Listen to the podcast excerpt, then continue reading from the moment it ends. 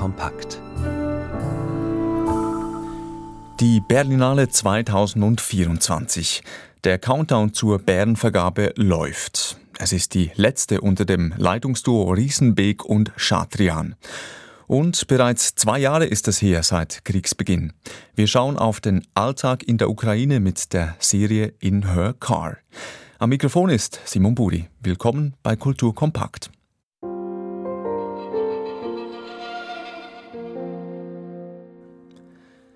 Die 74. Berliner Filmfestspiele gehen in die Endrunde.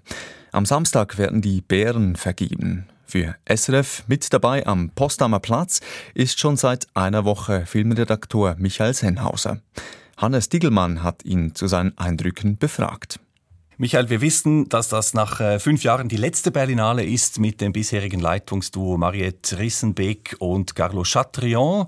Und äh, man weiß auch schon, dass bereits im April die US-Amerikanerin Trisha Tuttle als Generaldirektorin die beiden ablösen wird. Aber wie ist sie denn nun, diese letzte Berlinale, die Chatrion als künstlerischer Leiter verantwortet?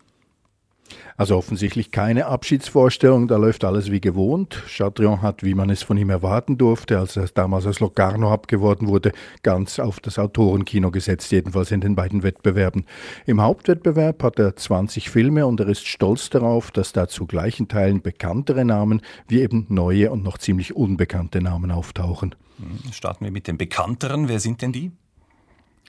Unter den deutschen Filmemachern im Wettbewerb ist etwa Andreas Dresen, der ist aufgewachsen in Ostdeutschland und hat mit In Liebe eure Hilde die Geschichte eines jungen Berliner Ehepaars erzählt, das 1942 im Widerstand gegen Hitler und den Krieg verurteilt und exekutiert wird. Vor allem die Perspektive der Hilde-Copy macht den Film aus. Diese Hilde-Copy, die hat ihr Kind im Gefängnis zur Welt gebracht und wurde dann umgebracht. Und der Film ist in zwei gegenläufigen Strängen erzählt. Einerseits von der Haftung, von der Verhaftung Verhaftung bis zum Tod vorwärts und dann vom Kennenlernen der beiden bis zur Verhaftung rückwärts. Ein etwas weniger bekannter Deutscher ist Matthias Glasner. Der hat nach ein paar Filmen in den 90er Jahren dann vor allem fürs TV gearbeitet. Dafür hat er bekannte Darsteller in seinem Film Sterben. Corinna Harfuch spielt die Mutter Lissi, deren Mann bereits dement ist, als der Film einsetzt. Lars Eidinger spielt den Sohn der beiden, einen aufstrebenden Dirigenten. Und Lilith Stangenberg ist dessen Schwester Ellen, eine Alkoholikerin. Ist also die Geschichte einer dysfunktionalen Familie, beziehungsweise dessen, was aus ihr wird. Sterben ist dann nicht nur der Titel, sondern auch eine Musikkomposition im Film und das Ganze ist komisch und grauslich, ein Film, der sich vielleicht ein wenig zu sehr selbst erklärt. Mhm. Und bei den unbekannten Neulingen auf der anderen Seite gab es da Entdeckungen? Ja, für mich war da eine Entdeckung etwa Nelson Carlos de los Santos Arias aus der Dominikanischen Republik. Solange sein Name ist, so kurz ist der Titel seines Films, der heißt einfach Pepe. Pepe ist ein Nachfahre jener Flusspferde, die Drogenboss Carlo Escobar seinerzeit in seinem Privatzoo gehalten hat und die sich dann nach der Zerschlagung des Kartells im Fluss in der Nähe unkontrolliert vermehrt hatten, weil sie natürlich ohne natürliche Feinde waren. Dieser Pepe erzählt aus dem Off weitschweifig auf Spanisch, aber auch auf Afrikaans, weil da seine Vorfahren herkamen und ohne so richtig auf den Punkt zu kommen. Schließlich ist er ein Flusspferd und er ist tot. Das erste Flusspferd übrigens und bisher letzte, das in Südamerika gewaltsam ums Leben kam. Das wird erzählt mit Bildern, Trickfilmsequenzen, Naturaufnahmen, Spielszenen mit Kurieren und mit vielen Fischern. Das ist witzig und ziemlich anders als alle anderen Filme im Wettbewerb. Klingt tatsächlich sehr interessant. Jetzt äh, 20 Filme im Wettbewerb hast du äh, gesagt. Gibt es denn da auch schon einen klaren Favoriten für den Goldenen Bären? Das ist an der Berlinale meistens noch schwieriger als an den anderen großen Festivals. Dazu ist das Feld einfach zu breit. Es hat Dokumentarfilme, Essayfilme, Spielfilme. Mich hat etwa La Cocina von Alonso Ruiz Palacios aus Mexiko beeindruckt. Das ist die Geschichte einer Großküche im Keller von The Grill am Times Square in New York. Das ist eine Art Einwandererhölle in Schwarz-Weiß mit verschiedenen Kreisen. Fast alle da arbeiten illegal, hoffen auf Papiere und das Ganze basiert lose auf einem britischen Theaterstück von 1956, aber es sehr zeitgenössisch inszeniert und erschreckend klar im Hinblick auf das Prekariat der illegal Eingewanderten in den USA, ohne die auch dort nichts mehr wirklich funktionieren würde. Vielen Dank, Michael, für diese für diese ja, ersten Informationen. Die Berlinale, die dauert noch bis Sonntag. Die Bärenvergabe am Samstagabend, die wird live übertragen auf Dreisat. Und die Filmbesprechungen, die sind zu finden unter saf.ch-kultur oder auch auf senhausersfilmblog.ch. Und dann gleich hier auch noch der Hinweis, die Kritikerrunde, nämlich zur 74. Berlinale, die können Sie auch gleich heute hier bei uns hören in rund zwei Stunden um 9 Uhr und dann nochmals abends um halb sieben. Michael Senhausers Gäste sind da Katja Nikodemus und Peter Klaus. Die Berlinale dauert noch bis Sonntag. Die Bärenvergabe am Samstagabend wird dann live auf Dreisat übertragen. Filmbesprechungen finden Sie auf srf.ch-kultur. Dann machen wir hier einen Schnitt und kommen zu einem ganz anderen Thema. Am Samstag ist es bereits zwei Jahre her, seit Russland die Ukraine angegriffen hat. Der Krieg ist immer noch traurige Realität. In den Nachrichten sehen wir Bilder von Bomben oder Drohnenangriffen, Terror, zerstörten Häusern. Doch es gibt auch noch eine andere Realität, die von Menschen mit ihren persönlichen Sorgen, Nöten, Wünschen und Hoffnungen. Diesen Alltag zeigt die zehnteilige Serie In Her Car, eine Serie, die in der Ukraine gedreht wurde. Gisela Feutz hat sie gesehen. Was macht man gegen Angstzustände? Diese Frage beschäftigt uns gerade wohl alle. Ich mache dazu einen Livestream, aber erst morgen, wenn ich in Kharkiv bin. Dann gute Nacht euch allen. Wünsche mir eine gute Fahrt. So klingt es, wenn Menschen Stories von Lydia Manistiekska auf Instagram aufrufen. Sie ist Psychotherapeutin. In den sozialen Medien veröffentlicht sie regelmäßig Videos zu psychologischen Themen. Und Lydia hat eine Mission. Mit ihrem Wagen fährt sie Privatpersonen durch die kriegsversehrte Ukraine, um Menschen in sicheres Gebiet zu bringen. Hey, Sie wollen nach Kharkiv? Junge Dame, nach Solotschew ist in der Nähe. Also ich fahre nach Kharkiv. Von da kommen Sie leichter hin. Die junge Frau, die ins Auto einsteigt, heißt Ola und sie wird während der Fahrt nach Kharkiv eine Geschichte erzählen. Eine tragische Geschichte von zwei Schwestern, die den gleichen Mann liebten und einer gescheiterten Hochzeit mit Todesfolge. Die Serie In Her Car spielt, wie es der Titel sagt, in erster Linie im Wagen von Lydia Manisterska. In jeder Episode fährt die ukrainische Psychotherapeutin eine andere Person. Jeder Fahrgast bringt eine eigene Geschichte mit und jede Geschichte eröffnet eine neue Welt. So wird jede Folge zum kleinen Kammerspiel und gemeinsam bilden die Geschichten die Vielfalt von menschlichen Erfahrungen im Krieg ab. Gleichzeitig erfahren wir auch mehr über Lydia Manisterska selbst, über ihr Leben als Mutter, Frau in der Scheidung und einfühlsame Psychotherapeutin. Sie ist eine ernste Frau, die in ihrem Fahrdienst Sinnhaftigkeit findet, gleichzeitig aber irgendwie auch getrieben wirkt. Eine vielschichtige Protagonistin, hervorragend gespielt von der ukrainischen Schauspielerin Anastasia Karpenko. Kurz nach Kriegsausbruch fuhren tatsächlich viele Ukrainer und Ukrainerinnen mit ihren privaten Wagen andere Menschen in Sicherheit. Auch die Geschichten der Fahrgäste in der Serie sind von wahren Begebenheiten inspiriert. Und die zehn Episoden wurden an verschiedenen Orten in der Ukraine gedreht. In 45 Tagen aus sicherheitstechnischen Gründen hielt man die Drehorte streng geheim. Hauptdarstellerin Anastasia Karpenko schreibt dazu: Jeder Drehtag hat bei mir einen bleibenden Eindruck hinterlassen. Und jeder Drehort hat eine besondere Bedeutung für mich.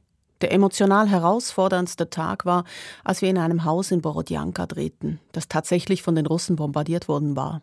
Es war herzzerreißend zu sehen, dass dieser Ort, der einmal das Zuhause von jemandem war, jetzt nur noch Asche ist. Die Serie In Her Car erlaubt einen intimen Blick in die Schicksale von Menschen, die versuchen, irgendwie mit Krieg in ihrem Alltag umzugehen. Als Zuschauerinnen sind wir nahe dran an den Schicksalen der Fahrgäste, an ihren Ängsten und Nöten. Ihre Probleme und menschlichen Herausforderungen waren vor Kriegsbeginn kaum anders als die unseren. Das schafft Nähe.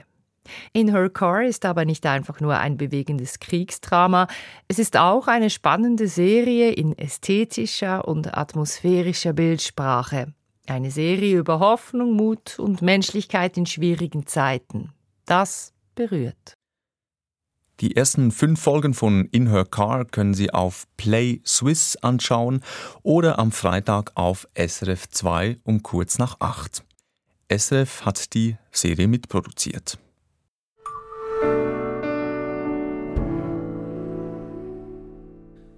Die Bilder und Berichte von Folterungen und Vergewaltigungen durch die russische Armee in der Ukraine machen fassungslos. Was treibt Soldaten zu solch einer grenzenlosen Grausamkeit und Brutalität? Das Buch Kinder der Gewalt, ein Porträt Russlands in fünf Verbrechen, sucht nach Antworten in der russischen Gesellschaft. Der Autor Julian Hans ist Journalist. Er war von 2013 bis 2018 Korrespondenz für die Süddeutsche Zeitung in Moskau, später Polizeireporter in München. In seinem Buch schaut er auf fünf Verbrechen, die Russland in Atem gehalten haben. Holger Heinmann hat das Buch gelesen und mit dem Autor gesprochen.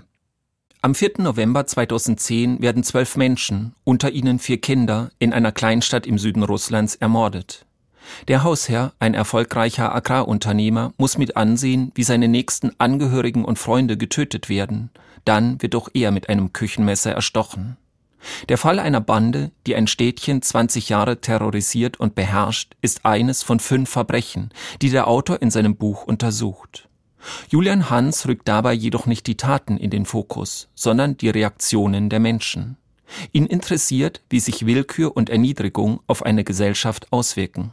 Ich habe in der langen Zeit, in der ich mich mit Russland beschäftige, schon immer mal wieder gedacht, dass in Kriminalfällen, in Verbrechen ganz viel drinsteckt, was wir über das Land lernen können.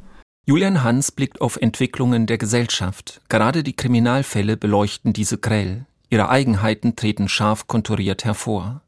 Der Autor entwirft so, was der Untertitel seines Buches verspricht. Ein Porträt Russlands in fünf Verbrechen. Es ist ein düsteres Porträt. Erfahrungen, wie sie die von der erwähnten Bande tyrannisierten Menschen gemacht haben, kennen viele in Russland. Gewalt gehört zum Alltag. Der Rücksichtslosere setzt sich durch. Wer sich widersetzt, wird vernichtet.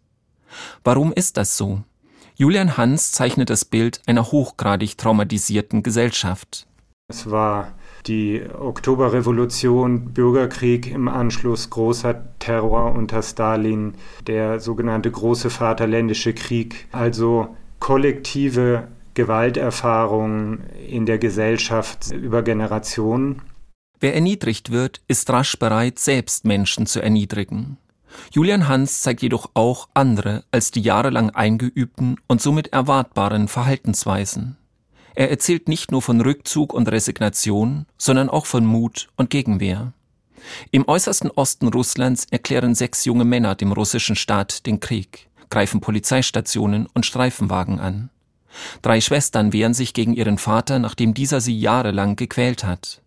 Der Urenkel eines unter Stalin hingerichteten und später rehabilitierten Mannes klagt die Täter an. Eine gefolterte junge Frau sucht nach Wegen, um Hass und Rachegelüste zu überwinden. Jedem Fall widmet Julian Hans ein Kapitel. Das letzte heißt Hoffnung.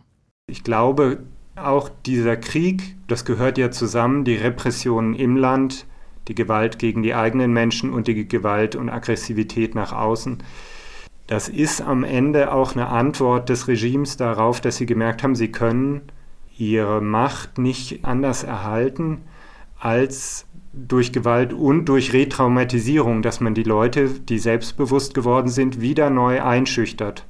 Der Autor ist kein Schwarzmaler. Sein glänzend geschriebenes und aufschlussreiches Buch hebt die Kräfte der Erneuerung hervor.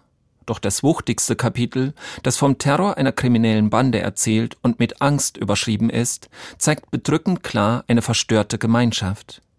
Den Kreislauf von Angst und Gewalt zu durchbrechen, in dem Russland seit langem gefangen ist, bleibt die größte Herausforderung für das Land. Kinder der Gewalt macht das überzeugend deutlich. Julian Hans, Kinder der Gewalt, ein Porträt Russlands in fünf Verbrechen. Erschienen ist das Buch im Beck Verlag. SRF 2 Kultur Paul Auster ist einer der erfolgreichsten Schriftsteller in den USA. Erst im Herbst ist ein neuer Roman von ihm erschienen, Baumgartner, so heißt er. Und jetzt veröffentlicht er schon wieder ein Buch, Bloodbath Nation, also sinngemäß Nation der Blutbäder. Bloodbath Nation ist ein politischer Essay. Katja Schöne aus der SRF Literaturredaktion hat es gelesen und Irene Grüter hat mit ihr gesprochen über ihre Leseeindrücke. Ja, Katja, erzähl mal, worum geht's in diesem Essay? Ja, kurz gesagt rechnet Paul Oster darin ab mit der Vergötterung des Waffentragens in den USA. Also man muss sich das wirklich mal auf der Zunge zergehen lassen. Jedes Jahr kommen in den USA etwa 40.000 Menschen durch Schussverletzungen ums Leben. Im Durchschnitt sterben täglich etwa 100 Menschen durch Kugeln. Also ich finde, das sind unbegreifliche Zahlen und trotzdem schafft es dieses Land aber nicht, strengere Waffengesetze zu erlassen. Und genau das prangert Paul Oster in diesem Essay nun an. Und wie nähert er sich diesem schwierigen Thema? Wie geht er vor? Erstmal sehr persönlich. Also er, er, erzählt zum Beispiel von einem Familiengeheimnis, das über Jahrzehnte totgeschwiegen wurde und von dem er selbst als Erwachsener auch nur durch Zufall erfahren hat. Und zwar hat Paul Osters Großmutter ihren Mann, also Paul Osters Großvater, erschossen. Und dieses Familientrauma ist für Paul Oster nun der Ausgangspunkt ja, um über den Waffenfetisch, um über den Waffenfetisch in den USA ganz allgemein nachzudenken. Also er kommt dann vom Persönlichen zum Allgemeinen. Genau, er versucht zu ergründen, woher diese Besessenheit von Waffen kommt. Und kann Paul Oster da eine Antwort liefern? Er versucht, er gibt sich alle Mühe. Also er, er zeigt zum Beispiel, wie stark bereits die Entstehung der USA mit Waffengewalt verknüpft ist. Das fängt ja mit der Eroberung des Kontinents an. Die war nur mit Schusswaffen möglich, mit denen man die Ureinwohner ja, hingerichtet oder vertrieben hat. Und dann das nächste dunkle Kapitel, die Sklaverei, also der wirtschaftliche Aufschwung des Landes fußt zu einem großen Teil auf der Unterdrückung von Sklaven. Auch dafür wurden die Schusswaffen verwendet. Und ja, mit diesen Beispielen zeigt eben Paul Oster, dass der Gebrauch von Schusswaffen in den USA, USA wirklich ganz tief historisch verankert ist und dass dadurch auch so allmählich so ein Selbstverteidigungsgedanke sich so hochgeschaukelt hat nach dem Motto, ja, wenn alle um mich herum eine Waffe tragen, dann brauche ich dann auch eine, um mich wehren zu können. Ja? Also das zeigt er gut, diesen Mechanismus. Wo das Buch dann aber ein bisschen schwächelt, das ist die Analyse, warum sich das heute politisch nicht ändern lässt. Und warum überzeugt er dich in diesem Punkt nicht? Muss ich ein bisschen ausholen. Also Paul Oster sagt, dass eine Mehrheit der US-Bevölkerung laut Umfragen tatsächlich für strengere Waffengesetze ist. Und trotzdem wird das eben politisch nicht umgesetzt. Und der Grund dafür ist eine extrem einfluss, einflussreiche Lobbyorganisation. Hast du wahrscheinlich schon mal gehört, Irene, die National Rifle Association. Mhm. Und die blockiert seit Jahrzehnten alles, was wir, zumindest so aus unserer europäischen Sicht heraus, was wir als vernünftig bezeichnen würden. Und wieso diese Lobby so stark geworden ist, das beleuchtet Paul Oster dann allerdings nicht. Das wäre aber der Aspekt, der mich wirklich noch sehr interessiert hätte. Aber dafür ist das Buch dann eben zu sehr Essay und zu wenig Sachbuch. Auch wenn Paul Oster wirklich viele Zahlen und Fakten nennt. Und ja, gerade bei den Opferzahlen, da, da wird einem wirklich schwindlig. Das Buch liegt hier vor uns. Auf dem Umschlag steht unter Paul Oster noch ein zweiter Name, nämlich der des Fotografen Spencer Ostrander. Mhm, genau, Spencer Ostrander ist Paul Osters Schwiegersohn. Und der hat Fotos zu dem Buch beigesteuert. Und zwar sind das Fotos von Orten, an denen Massenmorde stattgefunden haben. Das sind Schwarz-Weiß-Bilder von Schulen, Kirchen, Supermärkten, wirklich verlassene, eigentlich nichtssagende Orte und darunter steht dann, wie viele Menschen hier umgekommen sind. Und ja, diese Schwarz-Weiß-Bilder zusammen mit dem Text von Paul Auster, die verleihen dem Buch schon wirklich was sehr Trostloses und Hoffnungsloses, weil eben auch wirklich keine Änderung dieser Situation in Sicht ist. Also als kleine Zusammenfassung, dieses Buch ist definitiv keine Werbebroschüre für die USA.